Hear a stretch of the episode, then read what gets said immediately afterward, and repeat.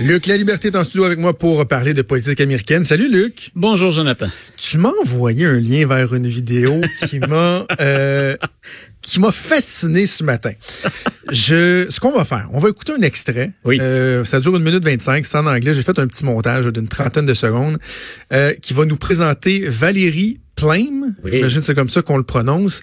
Euh, il faut, là je vous l'écoute, je vous le fais écouter, mais allez taper sur YouTube Valérie Plame Undercover, une vidéo d'une minute 25 qui présente Madame Plame qui veut euh, qui veut euh, remporter un, un- un siège au Congrès. Écoutez ce que ça donne, c'est franchement intéressant. I was an undercover CIA operative. My assignment was preventing rogue states and terrorists from getting nuclear weapons. You name a hotspot, I lived it. Then Dick Cheney's chief of staff took revenge against my husband and leaked my identity. His name, Scooter Libby. Guess who pardoned him last year? Now I'm running for Congress because we're going backwards on national security, healthcare, and women's rights.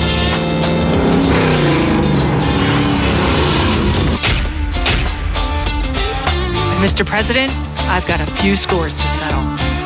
C'est une vidéo qui Voyons est, donc. premièrement, juste la réalisation est tellement intéressante. Oui. Euh, Madame Plame, tu vas nous la présenter, mais juste planter le décor là, dans, dans cette vidéo. Premièrement, elle paraît très, très bien. Une- elle, elle se présente fort bien.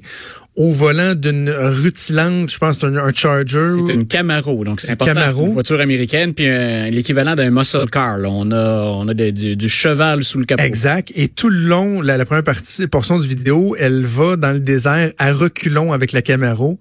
Et là, à un moment donné, elle fait un break à bras, vire à 180 degrés, repart par en avant. Puis un des bouts que j'ai enlevé a dit, puis by the way, oui, dans la CIA, on nous montre comment faire ce Ça, genre de puis on, on manœuvre. la voit arriver comme dans. Moi, j'ai pensé à Fast and Furious, Tellement. rapide et dangereux. Pour ceux qui connaissent Oui. la, la, la, la franchise, elle sort, puis là, on la voit au ralenti avec le balancement des hanches. Là, c'est, Ouais. écoute, c'est- ça en est presque caricatural, mais drôlement efficace. Drôlement Présente-nous là. OK? Voilà. Valérie Plame. Valérie Plame, c'est important si vous écoutez la, la, la vidéo. euh, c'est quelqu'un qui euh, et, c'est- et c'est grave. On, on pense à Donald Trump à qui on reprochait il y a pas longtemps d'avoir donné trop d'informations classées top secret aux, aux Russes. Euh, ce que ce que fait l'administration Bush à l'époque, c'est dramatique. On se rappelle qu'on entre en Irak sous un faux prétexte. On l'a appris plus tard. On cherche des armes de destruction massive. Oui. On ne fait ni une ni deux. Plus tard, dans le New York Times, le mari de Valérie Plame, qui est Joe Wilson, un ancien ambassadeur, dit, écoutez, moi, j'ai vérifié avec le Niger et il y en a pas, il y a rien. Il y a, il y a rien qui a été fourni à l'Irak pour des armes de destruction massive. Et à ma connaissance, selon mes contacts, il n'y en a pas. Donc, il s'inscrit en faux face à l'administration républicaine, les traitant ni plus ni moins de menteurs. Ce qu'on apprend un peu plus tard, le nom de Valérie Plame est coulé dans une conversation. Donc, une agente secrète de la CIA, elle le dit, j'ai travaillé en Eh, undercover, c'est le nom de la, de la vidéo. Puis elle dit, nommez hein, dans la vidéo, nommez les hotspots de la planète, les points chauds. Dit, J'y étais, ouais. j'y étais, j'étais là, puis je menais des opérations. Alors, on devine que de couler le nom d'un agent secret ou d'un agent de la CIA, ben, c'est ni plus ni moins que de placer une cible sur cette personne. incroyable. On, on fait le lien à l'étranger entre la personne puis ce qu'elle jouait comme rôle sur le terrain.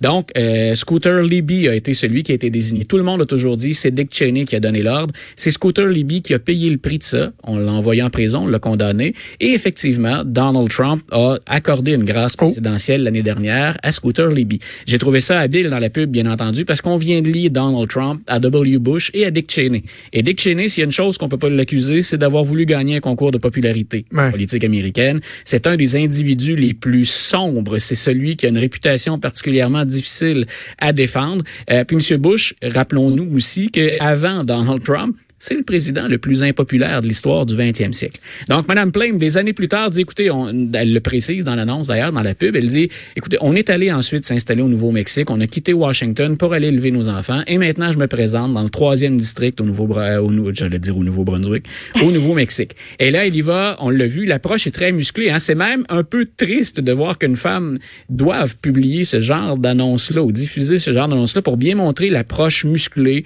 pas de concession, mais en même temps, ça va avec son profil. Et de la voir conduire, c'est elle, hein? c'est pas un cascadeur qui conduit Ah la voiture. Elle conduit elle-même la voiture. Alors, c'est de dire, euh, on a assez roulé à reculons, euh, on a assez, hein, on, on va vers l'arrière. Moi, maintenant, je veux qu'on fasse ce virage à 180 degrés. Et elle termine là-dessus, I have a few scores to settle. Donc, moi, je veux régler quelques cas avec vous, Monsieur Trump. C'est une pub qui est facilement une pub qui est beaucoup plus que pour gagner un siège à la Chambre des représentants. Ben, c'est ça, Moi, ce que moi, je pense qu'on est au début d'une carrière politique qui peut être être drôlement intéressante. Il y a une autre pub. Si on parle de pub, pour nos auditeurs qui veulent se divertir tout en faisant un peu de politique américaine, en 2017, pour l'élection de 2018, il y a MJ Egger, H-E-G-R, qui avait lancé une pub. C'est une ancienne militaire qui a servi, qui a été blessée, qui a eu à se défendre pour être reconnue comme femme et faire de la politique. Elle a été battue en 2018 par 3% au Texas. Pour une démocrate, c'est un exploit. Allez voir la pub de MJ Egger. Pour moi, ce sont deux des meilleurs pubs de l'histoire politique américaine. OK. Valérie Plame, en tout cas, je vais assurément la, la surveiller. Puis tiens-nous au courant de, de, comment ça va ah, évoluer euh, sa campagne. On ne parle que de ça. Hein. Ça a fait le tour de tous les réseaux sociaux. Sur Twitter, tout le monde refile ça. Elle vient d'entrer en scène. Si on voulait faire un splash, hein, si on voulait attirer l'attention, Allez voir la eh, OK, ben je, je, reste sur elle un instant. Est-ce qu'elle a quelque chose à dire? Est-ce qu'on l'a déjà ah, entendu sur les politiques, au-delà de la sécurité et tout ça? quand on parle parfois en termes de, mettons juste de connaissances, euh, on parle de power couple. Joe Wilson, Valérie Plame, euh, vous êtes équipés entre guillemets pour veiller tard, pour reprendre une expression populaire. Moi, c'est quelqu'un qu'on va surveiller en termes de discours, de position, et j'ai bien hâte de l'avoir ferraillé contre M. Trump parce que clairement, c'est lui qu'elle a dans sa mire actuellement. Mais j'ai hâte de voir comment elle va glisser aussi le programme ou l'essentiel du programme démocrate dans un État du Sud. Et Nouveau-Mexique, Arizona, c'est pas impossible pour les démocrates de faire des percées. Là, on en a déjà fait. Donc, ça devient drôlement intéressant pour, pour Mme Plame. Donc, on va voir, on joue l'approche en pissa pour certains républicains. Euh, on n'est pas loin des armes à feu avec ça, là, quand on la voit conduire sa voiture. Ben oui. Elle fait. Donc, on, on, va jouer. Il y a un petit côté très conservateur dans l'annonce, puis très euh, dans ma région, ça risque de plaire. D'ailleurs, on est dans le désert hein, pour filmer. La, Mais est-ce qu'il n'y a pas des démocrates qui pourraient faire comme Oh, Attends, là, tu préfères plus que, que ton petit siège dans ton coin de pays, là? on a de la misère. Peut-être un, peu tard pour le, peut-être un peu tard pour le cycle 2020, mais moi, je pense que c'est, ce que je disais. Écoute, on, on, peut se tromper, là. Ce serait pas la première à être un feu de paille. Mais je pense qu'elle est, elle a des assises, des bases solides. On peut pas remettre son sacrifice à la nation en question.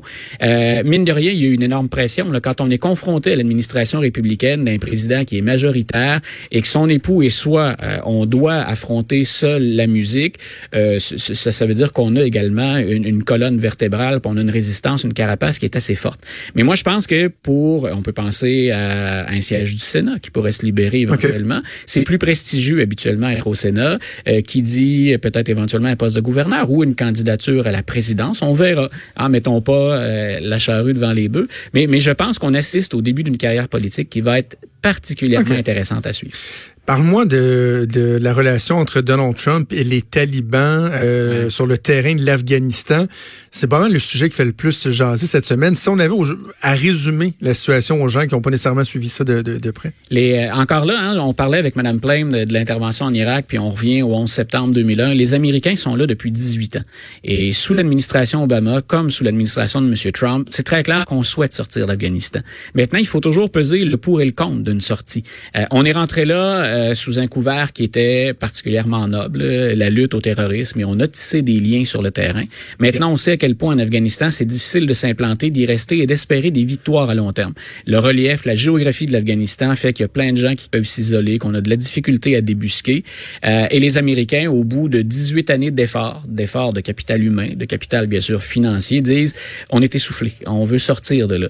Déjà, M. Obama avait repoussé la sortie de entre autres pour continuer à bénéficier d'un réseau d'information, parce que si la lutte au terrorisme, c'est toujours la raison pour laquelle on est en Afghanistan, est-ce qu'on se coupe pas d'informations directes sur le terrain en quittant le terrain? Donc, chez les généraux, chez les stratèges américains en général, peu importe le parti, on se demandait comment on allait quitter. Mais la tournure que ça a pris maintenant sous l'administration Trump, c'est que il y a une administration qui est en place en Afghanistan. Cette administration-là, elle a été plus ni, ni plus ni moins mise en place par les Américains.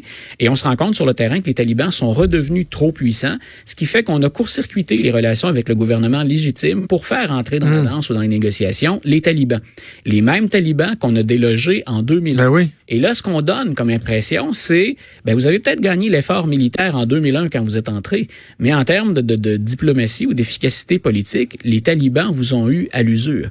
Et là où M. Trump s'est un peu peinturé dans le coin, c'est qu'on a appris qu'il y avait une rencontre secrète qui était organisée. Les talibans se seraient rendus aux États-Unis, à Camp David, qui est finalement la résidence euh, euh, secondaire du président, l'autre résidence officielle, si on veut. Mm-hmm.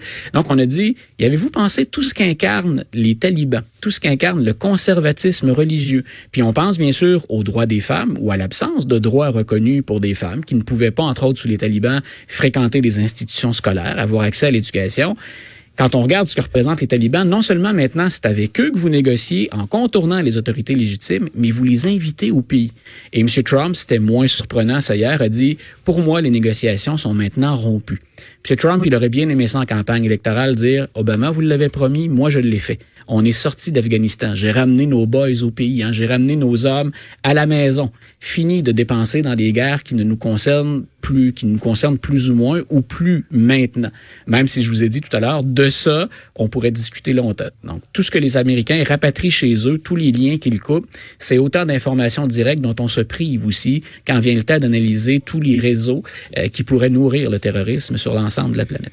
Euh, en une minute, le oui. prince, Luc, euh, tu vas être au centre Vidéotron dans quelques semaines. Michel Obama qui a annoncé sa, venue à, Québec, tu manqueras pas ça. Et je suis là pour le phénomène. J'étais, euh, puis j'ai déjà critiqué l'administration Obama, même si je pense en général qu'elle était plus efficace que l'actuelle administration. Mais je voulais voir le phénomène. Moi, je veux voir mhm. comment ces gens-là, d'abord, ils ont vécu le, mari et la femme à la Maison Blanche pendant huit ans. Et s'il y a une chose qu'on ne peut leur reprocher, c'est d'avoir été parfait au plan personnel ou au plan familial. Et, et ils s'expriment sur un nombre de sujets de façon intelligente. On peut ensuite ne pas être d'accord, mais c'est intéressant d'entendre les arguments.